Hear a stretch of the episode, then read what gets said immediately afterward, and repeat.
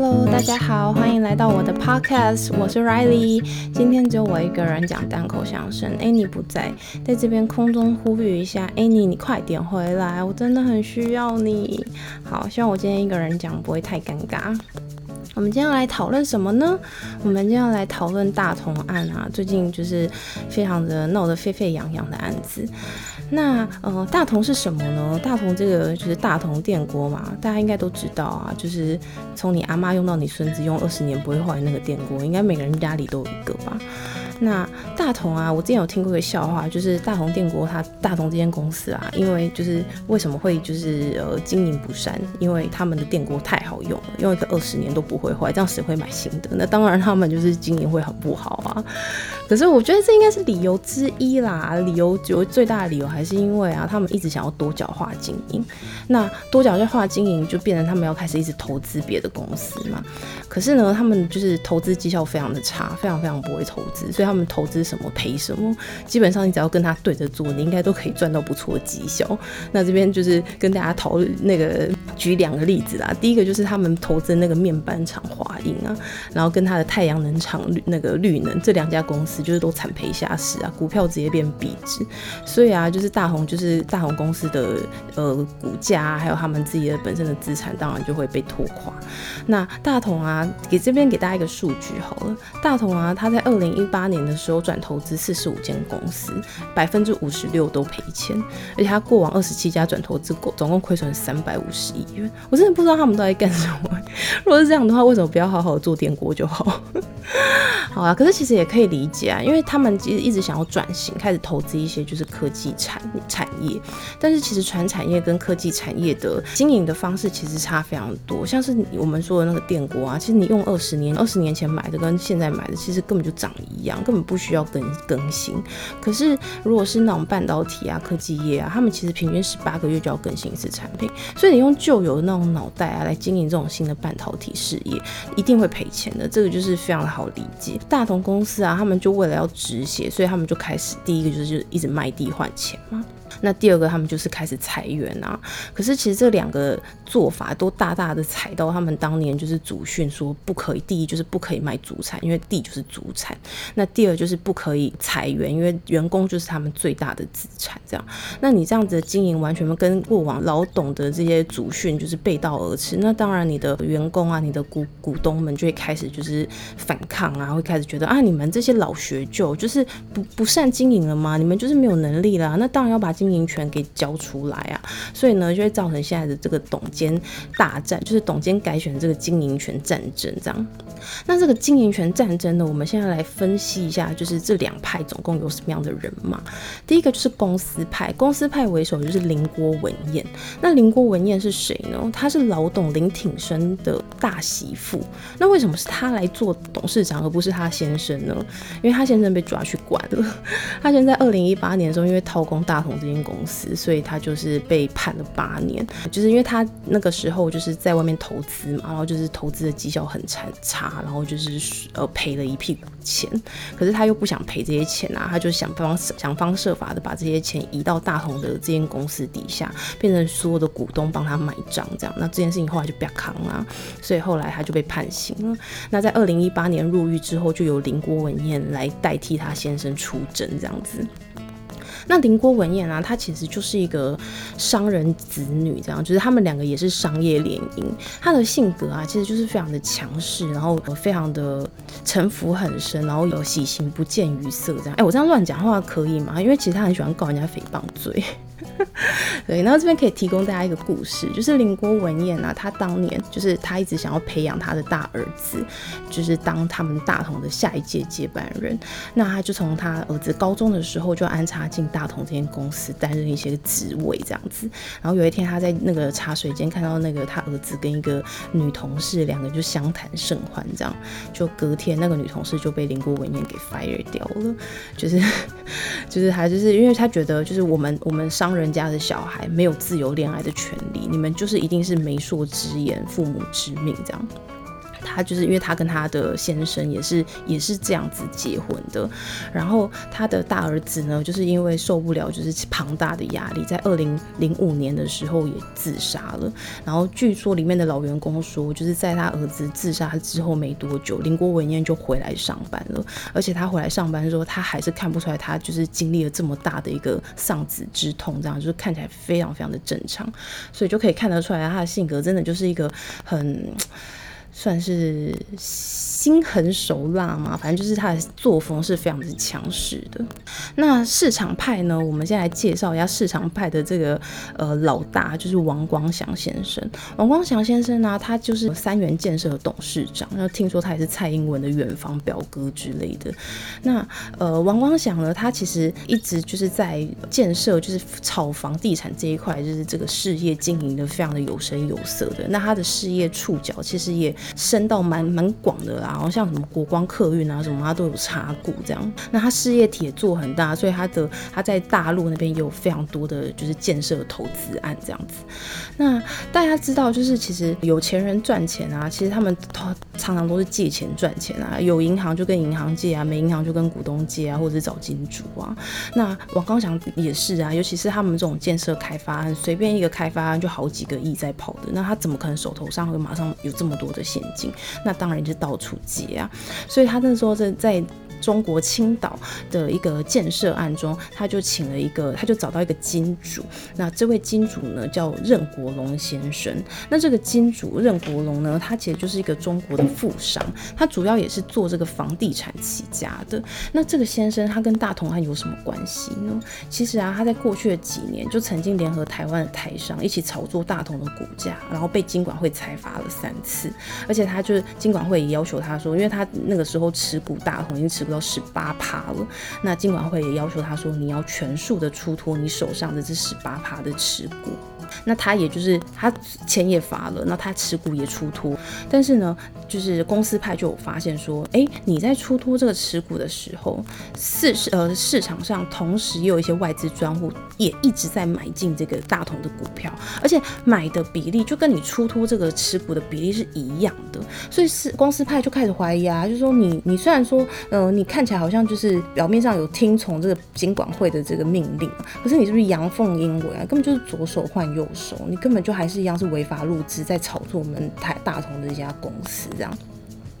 那王光祥他在大陆呢，跟任国荣之间又有借贷关系，所以又更让大家觉得说，你根本就是用违法的入资来炒作大同这家公司啊，你根本就只是换个人人头来买进公司，你的这个资金啊，是不是就是违法的入资这样子？所以呢，这个入资的这个争议呢，就在这边显现出来了。大家有没有想过说，为什么一家就是连年亏损的公司，股东却还是要一直加码买进，甚至他们要拿下这个经营权呢？所以其实你看。王光祥跟任国龙这两个人的背景，就他们俩都是炒房地产起家的，就差不多也看得出来，就是因为大同他的公司下呢，其实有非常非常。值钱的这个房地产，而且都坐落在台北市的蛋黄区，所以王光祥就说啊，若我拿下大大同这家公司的经营权，我一定会好好的经营这家公司啊，我才不会就是卖祖产，我一定会把这些地啊、这些房啊更好的利用，然后呢，就是帮大同获利这样子。但是其实啊，公司派并不买单他这样的说法，公司派就觉得，其实因为大同他承揽了非常多呃政府的一些资讯相关的标案。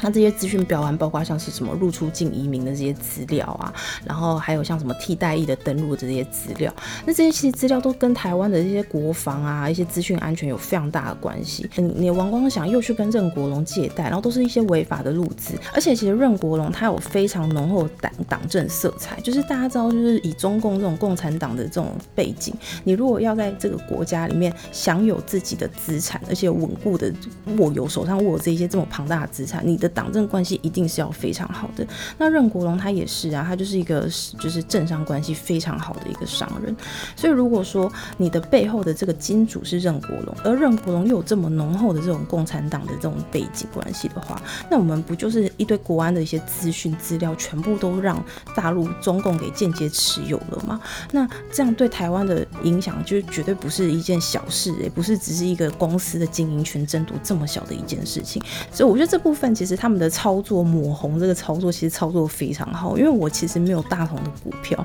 但是我在听到他们这一块说法的时候，我突然有一种丧权辱国的一种威胁感。然后我那时候也会觉得，天呐，公司派你们不可以让市场长派拿到股票，这太可怕了。这样，所以呢，这个时候呢，就是王光祥他这一就是市场派的人又有发现说，哇，公司这一招真的是厉害，就是非常的抹的抹红抹的红红火火的，非常的高招这样，然后整个舆论也快要几乎往公司派那边面倒了。所以王光祥他为了要洗白。就更高招，他找到了一个就是反中战将，逢中必反的黄国昌来当独立董事。那独立董事是什么？独立董事就是其实就是一样，有点像是一家公司的纠察队啦。就是你在这家公司，你既是自己人，但你同时也要扮演上帝视角来审判世人。这样，你同时也要去纠局，去呃监察这家公司到底有没有违法的状况啊，有没有不守法，有没有拿股东的钱来乱投资啊，当大爷啊这样的行为，这样子。所以王光祥他这样的做法，就是根本就是拿，就是已经有一种觉得说，你看我再怎么办，我不可能拿石头砸自己的脚啊！就跟你说没有路资啊，那全部都是我自己的钱啊！我在中国跟呃任国龙之间的借贷，跟大同的投资啊一点关系都没有，你们不要再抹红了，这样。他这种就是近乎以死明志的决心要当当上董事。那董监这个选举啊，在六月三十号也如期的举行了。最后呢，就像大家在新闻上看到啊，就是公司派用企业并购法跟两岸人民关系条例排除市场派百分之五十三点三二的投票权。那呃，企业并购法呢，它是怎么样规定的呢？这边呢，就是我要来念一下法条。那拜托大家不要睡着，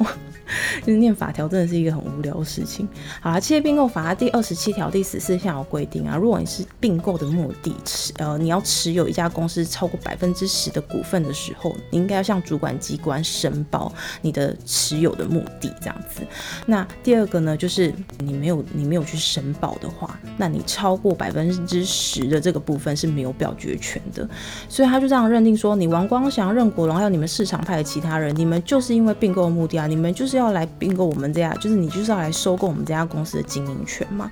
所以呢，你们这个部分的表决权呢，就全部都。不算了，都没有了。这样，那第二个部分呢，就是两岸人民关系条例嘛。那两岸人民关系条例跟大陆人民来台投资许可办法里面有规定说，如果一个投资有含有中资的话，那这个部分的投资需要经过主管机关的许可。因为就是台湾跟中国之间有就是特殊的政治关系，所以我们对于中资的这一块的呃审查是相对严格很多的。相对于外资来台投资的话，那他就因为这样子，他就说，那你看。任国龙，你你不过就是左手换右手啊！你把当初出脱那十八趴的这些股权全部用外资专户买进，所以你这外资专户一样都是入资啊，根本就只是换汤不换药而已。所以呢，他就说你这十八趴这些股股数股权也都不算数了，全部都没有表决权了。那这部分呢，其实也是这个大同案就是争议性最大的地方，因为公司派的做法其实他就是非常的霸道，根本就是硬干，他完全没在管法条怎么规定的。因为如果大家刚刚有认真听我讲法条的话，话其实就可以很明显听得出来，就是是不是有并购目的，应该是要由主管机关来认定，不是公司。你没有去申报的话，那排除这个表决权也是由主管机关或法院来去做判决来决定，而不是你公司说算啊。你这样有什么有什么公平性可言呢？然后呃，再来就是中资的部分，这也一样的问题啊。你是不是中资，应该是由主管机关或法院来判决，不是说不是说你大同公司说不你是中资就是中资，而且甚至连。是不是中资这一块，其实法院的判决都还没有下来。然后，呃，其实如果说你真的违反了这个两岸人民关系条例，它的它的效果，法律效果有可能只是被裁罚而已。因为过往的经验，你就是几乎就只是被裁罚而已，并不是说剥夺你的表决权这么严重。所以无论如何啦，无论他最后就是最后法院判决或什么结果如何，就重点就是不是你公司派说的算，不是你林国文言说的算，你们公司派这样子根本就只是硬干而已啊。你们完全没有在管法条怎么做，可是其实我觉得公司派他们敢这样做啊，某种程度他们也是觉得，反正我就是先当选，我就是先当选，反正你们台湾诉讼旷日费时啊，你吼你有问题你来告，我也不怕你告啊，但是我先做，我先做了再说，反正你们上一届三年前盖我那个董监选举无效之书，到现在还没定验啊，你们今年再告，我跟你讲，我三年后我当选了，我还是没有定验这样。反正他们就是以这种以拖代变的这种这种做法，就是跟你皮啊，反正就是有点有点有点蛮蛮蛮流氓的做法的啦。那这个部分呢，其实主管机关最后就看不下去了，所以主管机关呢，他在呃。最新的这个消息是说，经济部他驳回大同的董事变更登记，因为他觉得他这个大同这个董监选举其实是违法的啦，所以他就驳回他的变更登记。然后就是其实什么证交所啊、投保中心啊、金管会啊都有出手啊，就是要去惩处大同。可是其实我觉得这部分，嗯，雷声大雨点小的可能性偏大啦，因为其实大同他们自己里面的律师团也很强，包括他们里面之前他们自己公司派就有一个呃陈爽煌这个董事，他自己就是检察官退役的，会有什么样子的法律的处罚，他一定非常的清楚。那他们还敢这样做，代表这些东西他们其实都是有风险评估过的。所以，即便他们提出这样子的惩处，看起来好像很严重，可是我觉得他们如果敢这样做的话，应该是都有评估过的。那最后可能可以达成的效果，也不会如我们现在所想象的会这么的对他们的影响会这么的大，这样。那如果呃这边大家可能就觉得，那市场派现在还有什么解法？如果以后每家公司都这样搞，有股权纠纷、有经经营权纷争的时候，那公司公司派都这样搞，那市场派根本就没有没有机会取得个公司的经营权啊！好，其实，在二零一八年的时候啊，公司法就有为了大同立过一条法，那这条法呢，就是我们大家都简称它叫大同条款。这条大同条款就是说，如果说你继续持有这个公司三个月以上，然后持有过半。数股份的股东，你可以自行召股召集股东临时会。那刚刚讲啦，就是呃市场派其实他们的持有股数已经超过半数了，所以他们是可以用这一条来自己召开股东临时会，然后再重新改选一次董监事的，这样就有点像是大同条款又救了大同自己这样。就我觉得这个案子我看完之后，我会觉得哇。我没有想过，其实可以这样操作，因为我觉得法条它其实规定的是蛮明确的。但他们，而且他们的律师，我经验真的是这么的丰富的话，一定一定是看得懂的。可是他们还这样硬干，就代表说，其实有时候某种程度在商业的操作上，法律其实不是不是第一优先被考量的，有时候甚至是一个被玩弄的一个工具。这就让我想到以前我在科技公司的法务室里面工作的时候啊，就我的老板啊，就常会跟我讲说，其实。有时候在商业的呃操作上，你在做商业判断的时候，法律真的不是我们第一个要去优先考量的东西。因为如果你什么东西都只想到要守法，其实你商机就已经过了。刚刚讲的就是科高科技业十八个月就要更新一次产品，可是法律是非常的旷日费时、非常的没有效率的一个东西。所以如果你什么事情都觉得啊我要守法守法，其实有可能你会让一家公司的经营会陷入一个困顿。所以其实有时候在呃赚钱跟守手法之间，有时候真的是要有点踩一点灰色地带这样子，但我也没有想要帮大红公司背书的意思啊，因为我觉得他们根本就是硬干啊，完全视法律无误这种行为其实也不可取，而且就是也也让大家上了一课，就是哇，原来就是公司在操作在经营的时候手法是可以如此的无悔的。好啦，就是今天这个主题就差不多讲到这边，那希望就是我今天自己一个人单口相声。大家还习惯，然后我再呼吁一次，哎，你你快点回来陪我，我真的好需要你哦。我觉得一个人讲还是有点干干的。好啦，如果大家还喜欢的话，就请帮我订阅我们，然后给我们五星好评。那我们很快就会再出下一集喽，拜拜。